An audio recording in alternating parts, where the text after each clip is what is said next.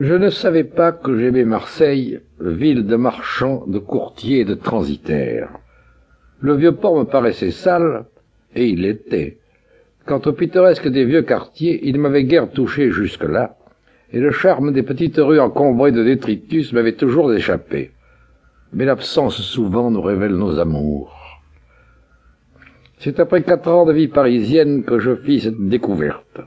De temps à autre, je voyais dans mes rêves le peuple joyeux des pêcheurs et des poissonnières, les hommes de la douane sur les quais derrière des grilles, et les peseurs jurés, dont Sherlock Holmes eût aisément identifié le cadavre, car ils ont une main brune, celle qui tient le crayon, et l'autre blanche, parce qu'elle est toujours à l'ombre, sous le carnet grand ouvert.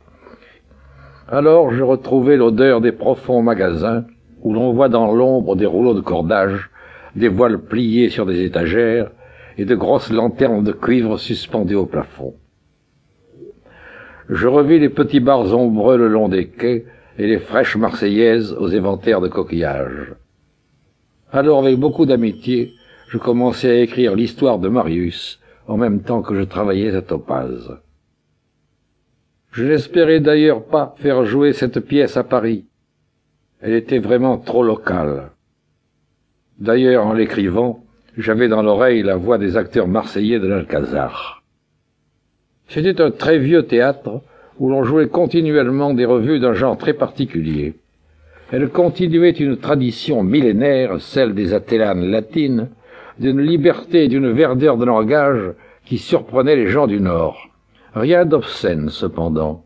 Un ton de bonne humeur populaire et comme ensoleillé faisait tout passer. C'est Montaigne qui a dit que le gascon y aille si le français n'y peut aller.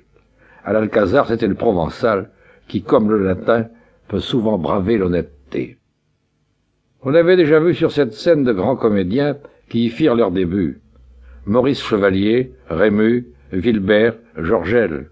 D'autres comme Auger, Delmont, Fortuné Cadet, Ali Darouf, Dulac y étaient restés.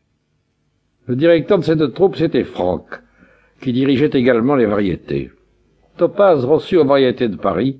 J'annonçai la nouvelle à Franck et je lui envoyai le manuscrit de Marius. Franck était d'origine italienne, comme Vincent Scotto, mais il avait cru habile de prendre le nom de Franck parce que le célèbre directeur des variétés de Paris, qui s'appelait Louveau, avait pris le nom de Samuel.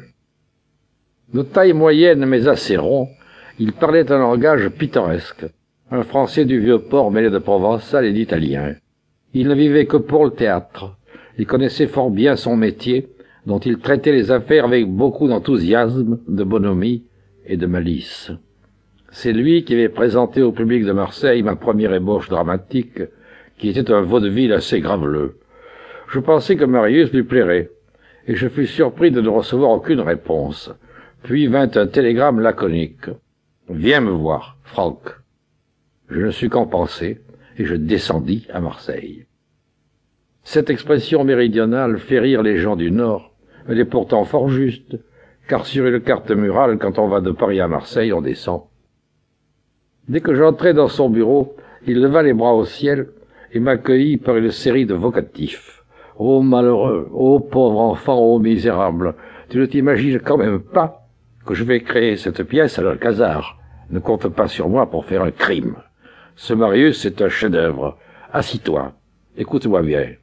Ce Marius, je le jouerai, oui. Et chaque représentation, ce sera un gala. Mais après la trois centième à Paris. Qu'est-ce que je dis la trois centième? La cinq centième, oui, monsieur, simplement. Et mon beau Franck, c'est une pièce beaucoup trop locale. Qu'est locale Et Belmont, c'est pas local. Et la Dame aux Camélias, c'est pas local. Mais je ne connais pas encore beaucoup de monde à Paris. Et puis les marchands de gloire, les directeurs ont leurs idées et j'ai bien peur que ce ne soit pas les vôtres. Et puis je ne vois pas dans quel théâtre. Il haussa les épaules. Écoute-moi bien. Tu vas à la brasserie de la Régence. C'est juste en face de la comédie française. Tu as ton manuscrit sous le bras, avec ton téléphone sur la couverture. Tu vas t'asseoir dans un coin sombre et tu commandes un boc. Pourquoi un coin sombre?